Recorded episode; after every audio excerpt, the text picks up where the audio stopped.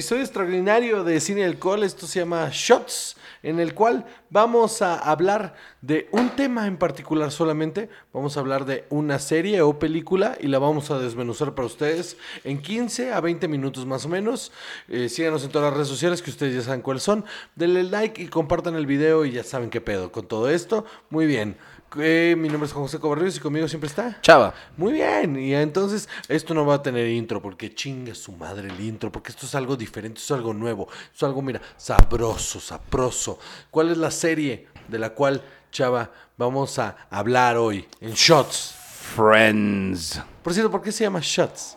Se llama shots porque vamos a estar tomando unos deliciosos shots.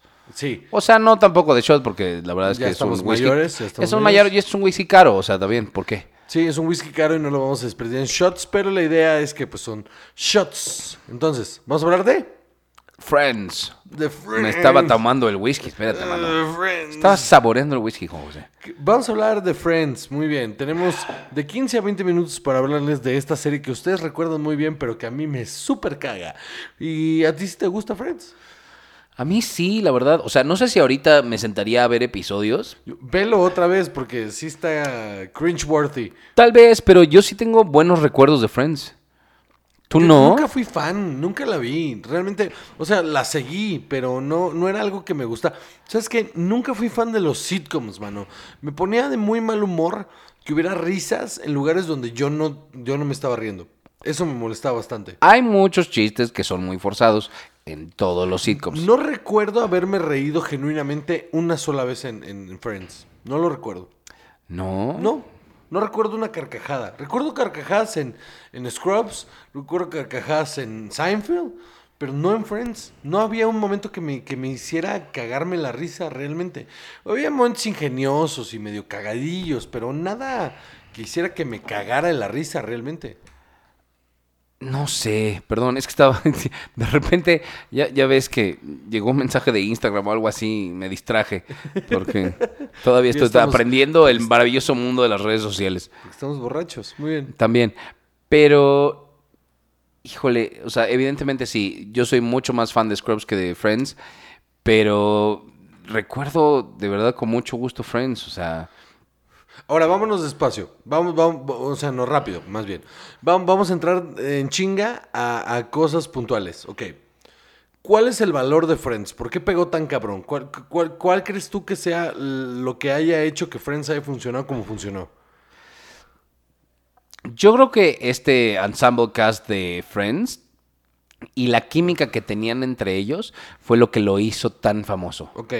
Eh, además de un excelente uso de las estrellas invitadas. Ok.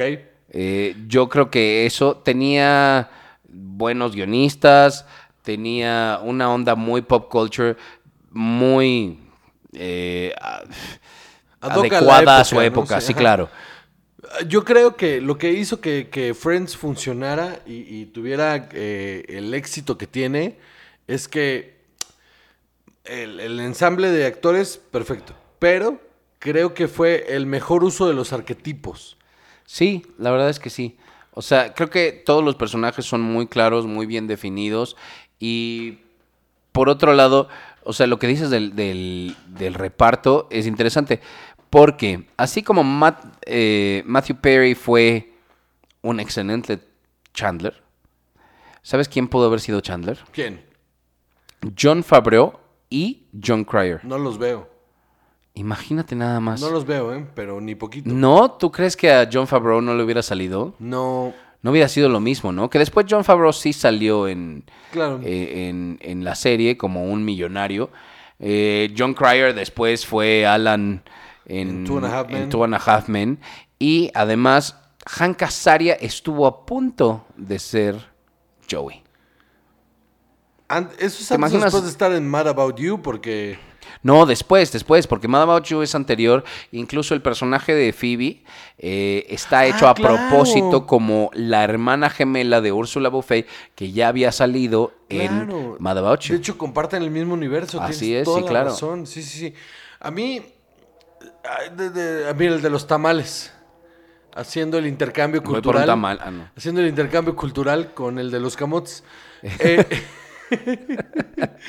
eh, ¿Sabes a mí que no me gusta? O sea, entiendo, entiendo todo esto, pero ¿sabes por qué no me gusta? Ahorita mencionaste a los guionistas. A mí esa parte es la que no me gusta. Los guiones me parecen, o sea, eh, tendenciosos. ¿En qué sentido tendenciosos, Juan José? En el sentido en el que minusvaloran a la mujer bien cabrón, güey. O sea, todas las, las protagonistas eh, pasan de ser mujeres independientes que eh, tienen una vida propia en una ciudad muy difícil que es Nueva York, a ser simplemente el complemento de un güey. Sí, sí lo entiendo. O sea, porque además hubo varios storylines en los que las mujeres perseguían sus propias carreras y al final de la serie nomás no, ¿eh? No, no, no, las terminan, eh, o sea, vamos a, Mónica. Mónica pudo haber sido eh, una, una gran chef, una mujer que estaba destinada a ser, por el proceso en el que fue llevando durante toda la serie en su carrera, estaba destinado a que ese personaje terminara teniendo su propio restaurante de súper lujo en, en Nueva York. Y lo que terminamos teniendo fue una mujer que decidió abandonar todo por tener un, un, un marido mediocre y, y una vida de suburbios. ¿Estás diciendo que Chandler es un mediocre? Sí, por supuesto. Estuvieron a punto de irse a Tulsa, Oklahoma, güey. O sea, Exactamente. la cuna de nada. Nada importante. Aparte porque el arco de ese güey eh, simple, lo manejan como un güey muy mediocre. O sea, siempre fue manejado como un güey muy mediocre. Y ella era alguien sobresaliente en su ramo. Y lo terminó dejando por, por hacer vida con él, por la mediocridad de él. Y ese no es el amor, Juan José. Híjole, no. No, justo no. Ah, tal vez ha de ser eso. Eso es lo que me tiene hundido. En ese tipo de cosas, lo más problemático es el que más pedos me causa es el de el, el de esta eh, Rachel. A ver, estás adelantándote al final de la serie, ¿no? O, bueno, a uno de los últimos episodios. Eh, Ok, dame más datos, pues, Entonces, para- a ver, tienes ahí a Rachel eh, a punto de irse a vivir a Italia, a ser, a trabajar en una importante marca de ropa. Cumplir Y- su sueño. A cumplir sus sueños, exactamente. Y Ross dejándole, eh, diciéndole ahí todo lo que siente por ella. Después de que abandonó por completo a ella y a su hija. O sea, porque eso es abandono. O sea, el, el hecho de que, bueno, yo me voy a hacer responsable, pero como con el otro hijo, que se hace responsable según él, pero jamás, o sea, lo vemos a cuentagotas. Pero dime que no ese momento en el que Rachel está en el avión y está hablando, dejándole el mensaje de voz, porque los 90 a Rachel y Ross le está gritando a la contestadora, bájate del avión, bájate del avión, get off the plane, get off the plane. Y de repente abre la puerta y dice, I got Es off the horrible. plane. Es Es horrible, es horrible.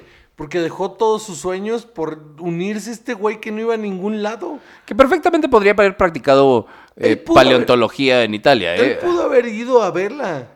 Y, de- y no, prefirió que ella dejara sus sueños para, para atenderlo a él. Tal vez nunca había pensado en eso, la Es un cabrón súper. eh, Aparte de que es un homófobo espantoso. Porque su primera reacción cuando su ex esposa le dice que es lesbiana es de asco. O sea, durante toda la serie lo maneja como, como, como una especie de, de, de esto hay que mantenerlo en silencio. O sea, qué horror que mi hijo está siendo criado por dos mujeres. Pero no tanto porque no lo quiero criar yo. Yo tengo mi vida de soltero y me la paso súper bien. ¿Tú cómo lo verías eso, Juan José? De la verga, güey. Yo no entiendo, yo no entiendo un cabrón que, que haga eso. O sea, No, no, no, no, no, no, no, que te dejaran por una mujer. Pues, güey, que me dejen ya es un pedo. Ya si es por un hombre o una mujer, es lo de menos, güey. ¿No? O sea, si me van a dejar que me avisen, ¿no? De entrada. Por supuesto. O sea, eh, pero eh, si es hombre o mujer o lo que sea, de verdad me vale verga. O sea, de verdad me vale verga. Entonces, que este güey le haya dado tanta importancia y que haya sido tan importante para su hombría, el hecho de que lo hayan dejado para una mujer, está de la verga. Luego, a la pobre de Rachel, durante 10 años la trajo con que sí, con que no, con que la verga, que no sé qué. We were on a break. Tuvieron un break importante Ah, ahí. el, el we were on a break es muy fácil, se resuelve muy fácil. Ross es un pendejo. O sea, esa es la respuesta. güey. Ross es un pendejo. O sea, pero they were on a break, güey. O sea, Em, ¿no se vale que te cojas a alguien si estás en un break? No, no, no, no. Una cosa es que tú cojas y otra cosa es que se lo embarres en la jeta. Ah, no, no, pues no. O sea, embarrarse en la... te lo tienen que pedir, o sea... ¿Sabes a lo que me refiero, maldita sea? O sea, una cosa es que si tengas una relación con otra persona cuando, cuando decidiste terminar tu relación, pero, pero no fue así. O sea, no fue un, bueno, veamos otra gente. O sea, Pero they were on a break, ¿no? no, no, no. ¿Eso no cuenta? No, no, porque los términos no estaban así claros. Pero ¿cuáles son los términos de un break, Juan José? Los términos de un break es tengamos distancia porque algo no está funcionando. Ajá. Eso no no decir- significa haz lo que tú quieras. Ve, ajá, ve y acuéstate con Está quien te bien. la gana. Tal vez eso es lo que necesite uno aprender. Lo voy a anotar aquí. ¿Tienes algunos datos interesantes sobre esta serie? Este, resulta que sí. Resulta que en la primera temporada, cada una de estas personas, de los actores principales, ganaba 22 mil dólares por episodio. Para la quinta temporada estaban ganando 100 mil dólares por episodio y para la, fin- la temporada final estaban ganando un millón de dólares por episodio cada uno. Cada uno de estos individuos se metió 25 millones de dólares, otra vez, 25 millones de dólares por este, seis meses. eh, en seis meses, exacto, por hacer esta serie. Más lo que estaban ganando de patrocinios y que de comerciales. Alrededor de 35, 40 millones de dólares por cabeza. Está cañón, ¿no? Porque además no todos son buenos actores. No. Eso es una cosa muy importante. No, no. Matthew Perry estaba ya metido en un tema de drogas y alcohol súper duro. ay, ¿Qué pasó? fui yo, eh, me enojé. Eh, lo que lo estaban llevando y trayendo, en temporada en temporada era como una persona diferente de rehab, drogas, rehab, drogas, sí. Sí, claro, pero es que eran los 90 y con esa cantidad de dinero, pues, ¿qué otra cosa vas a hacer? No, pues la O cocaína sea, era más barata en Si esa a ti te estuvieran dando 100 mil dólares por episodio No de quiero. cine y alcohol, ¿qué estaría pasando en tu vida, Juan José? Ya me hubiera muerto. Seguramente, imagínate un millón de dólares por episodio. No sabría qué hacer con ese millón de dólares. Pues no, nada, ¿no? O sea, ya llega un momento en el que pierdes el piso, ¿no? No sabría qué hacer con ese Este, eh, entonces, también, para lograr estas sumas exorbitantes de dinero, fueron el primer reparto de televisión en la historia en negociar juntos. Y la que lideraba todas estas negociaciones era lo que aparentemente, la que aparentemente era la persona más inteligente de todo el reparto, Lisa Kudrow. Ok. Ella era la más brillante de todos ellos y ella fue la que logró estos, estas cantidades ridículas de dinero. Ahora, también tengo otros datos. A ver, dame. Resulta que pudo haber sido otro el reparto. Ok. Hank Azaria estuvo a punto de ser Joey, audicionó dos veces. Dos veces. Quiere O sea, decir, que tuvo, ajá, quiere decir que tuvo su callback y estuvo a punto de ser. Entonces podrías haber tenido a Apu haciendo a Joey. ¿Tú qué piensas de eso? ¿Qué, qué hubiera sido Hank Azaria como Joey? No, hubiera funcionado. No, creo ¿verdad? No es igual. tenido Otro tinte, otro. Porque no, no, no era lo mismo. No, no funciona igual. Creo que la cara de inocencia de Joey ayuda muchísimo, de Sí. Matt LeBlanc. Y, por otro lado, Chandler pudo haber sido John Favreau o John Cryer. ¿Tú crees que hubiera habido universo Marvel si John Favreau hubiera sido, No, yo creo que se hubiera tirado la hueva, justamente. pues con tanto dinero? Pues sí, como todos estos cabrones. Porque David Schwimmer hizo ahí un par de películas que dirigió, pero. ¿Qué tal en Band of Brothers David Schwimmer? Es un fracaso. Sí, es cabrón. lo peor de todo Band of Brothers. Sí, y luego está ahí, por ejemplo, este. El. el- dirigió un par de cosas más. Le dio un zape a mi hijo que se estaba metido en la toma, por cierto. O sea, para que. que duda, le metí un zape. Este. eh, Wow. eh, no, pero David Schwimmer dirigió una película que estaba cagada, la que salía Simon Peck. ¿Cuál? Es una película en la que tiene que, que Simon Peck está divorciado y como que su vida no está yendo chingón y no sé qué. Y, y te- decide correr el maratón de Londres. No, bueno. y pues no. y es, es como comedia romántica y pero no es una mala película, pero es como Lo mejorcillo ¿Y qué tal que Courtney Cox pudo haber sido Rachel, pero a él le, gu- le gustó más la fuerza del personaje de eh, Mónica?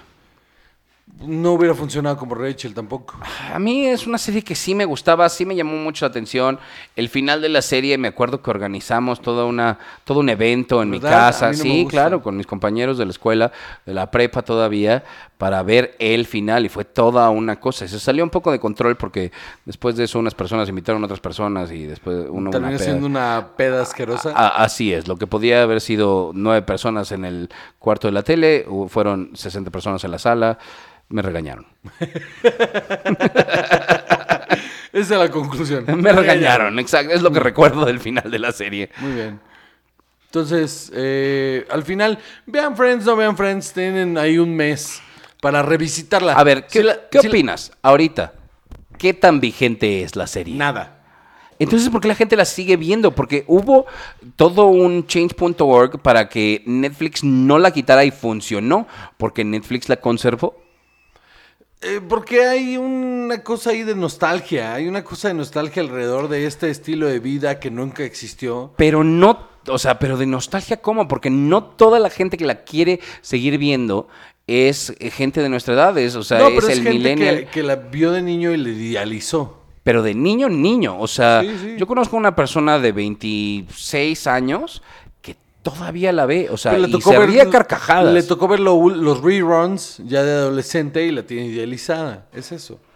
Que no le está metido a profundidad al pedo. O sea, de entrada el sitcom es algo que fuchihuacala, como diría nuestra cabecita de algodón, fuchihuacala. Pero eh, está idealizada, está idealizada, porque en realidad sí, sí está no es nada actual. No es nada actual. No es la vida que llevamos nosotros de milenios de 30. No, para nada, para nada. Y además, este, los chistes homofóbicos, los chistes transfóbicos, sobre todo Chandler con lo de su papá. Es, es absurdo, mano. Todo el episodio del, del sastre que les agarra la entrepierna, ahí un Me Too, ¿no? Medio fuerte. Sí. Híjole, sí está cañón. Y además, Tom Selleck. Siento que eso ya sé que sea de otra época. Exactamente. No, yo creo que no funciona. Parece que Tom Selleck era todavía tan grande cuando salía en esta serie que todas las entradas de Tom Selleck en el programa eh, tuvieron que ser... Alexa diciéndole a Alfonso que ya se vaya a dormir. Ah, muy bien. Hazle caso, Alexa. Hazle caso a Alexa, Alfonso. Ya vete a acostar, por favor. Alexa le dice a las 10 de la noche. Resulta que Tom Selleck, eh, te digo, todas sus entradas las tuvieron que regrabar porque cuando entraba al set, todo el público le daba una ovación de pie. Uf. Y entonces las tenían que volver a grabar porque no funcionaban, No porque funcionaba. duraban demasiado. Magnum P.I., man. Imagínate nada más. Magnum P.I. disfrazado de Dale. De Chip and Dale. No es al revés. Bueno, Yo no sé. Eh, así yo es como lo recuerdo. Primero conocí a Muy Chip bien. and Dale y luego a Magnum P.I. Ya le pegué. muy bien. Entonces, Friends, véanlo o no lo vean, disfruten lo que quieran. Eh, si no lo han visto, revisítenlo y de verdad, con el ojo crítico de la época que estamos viviendo, me parece que no funciona. Es Pero una buena época para ver Friends y decir esto está terrible. Bien culero. Entonces, damas y caballeros, este fue otro episodio de Shots. No, este El fue primer episodio de El primer episodio de Shots.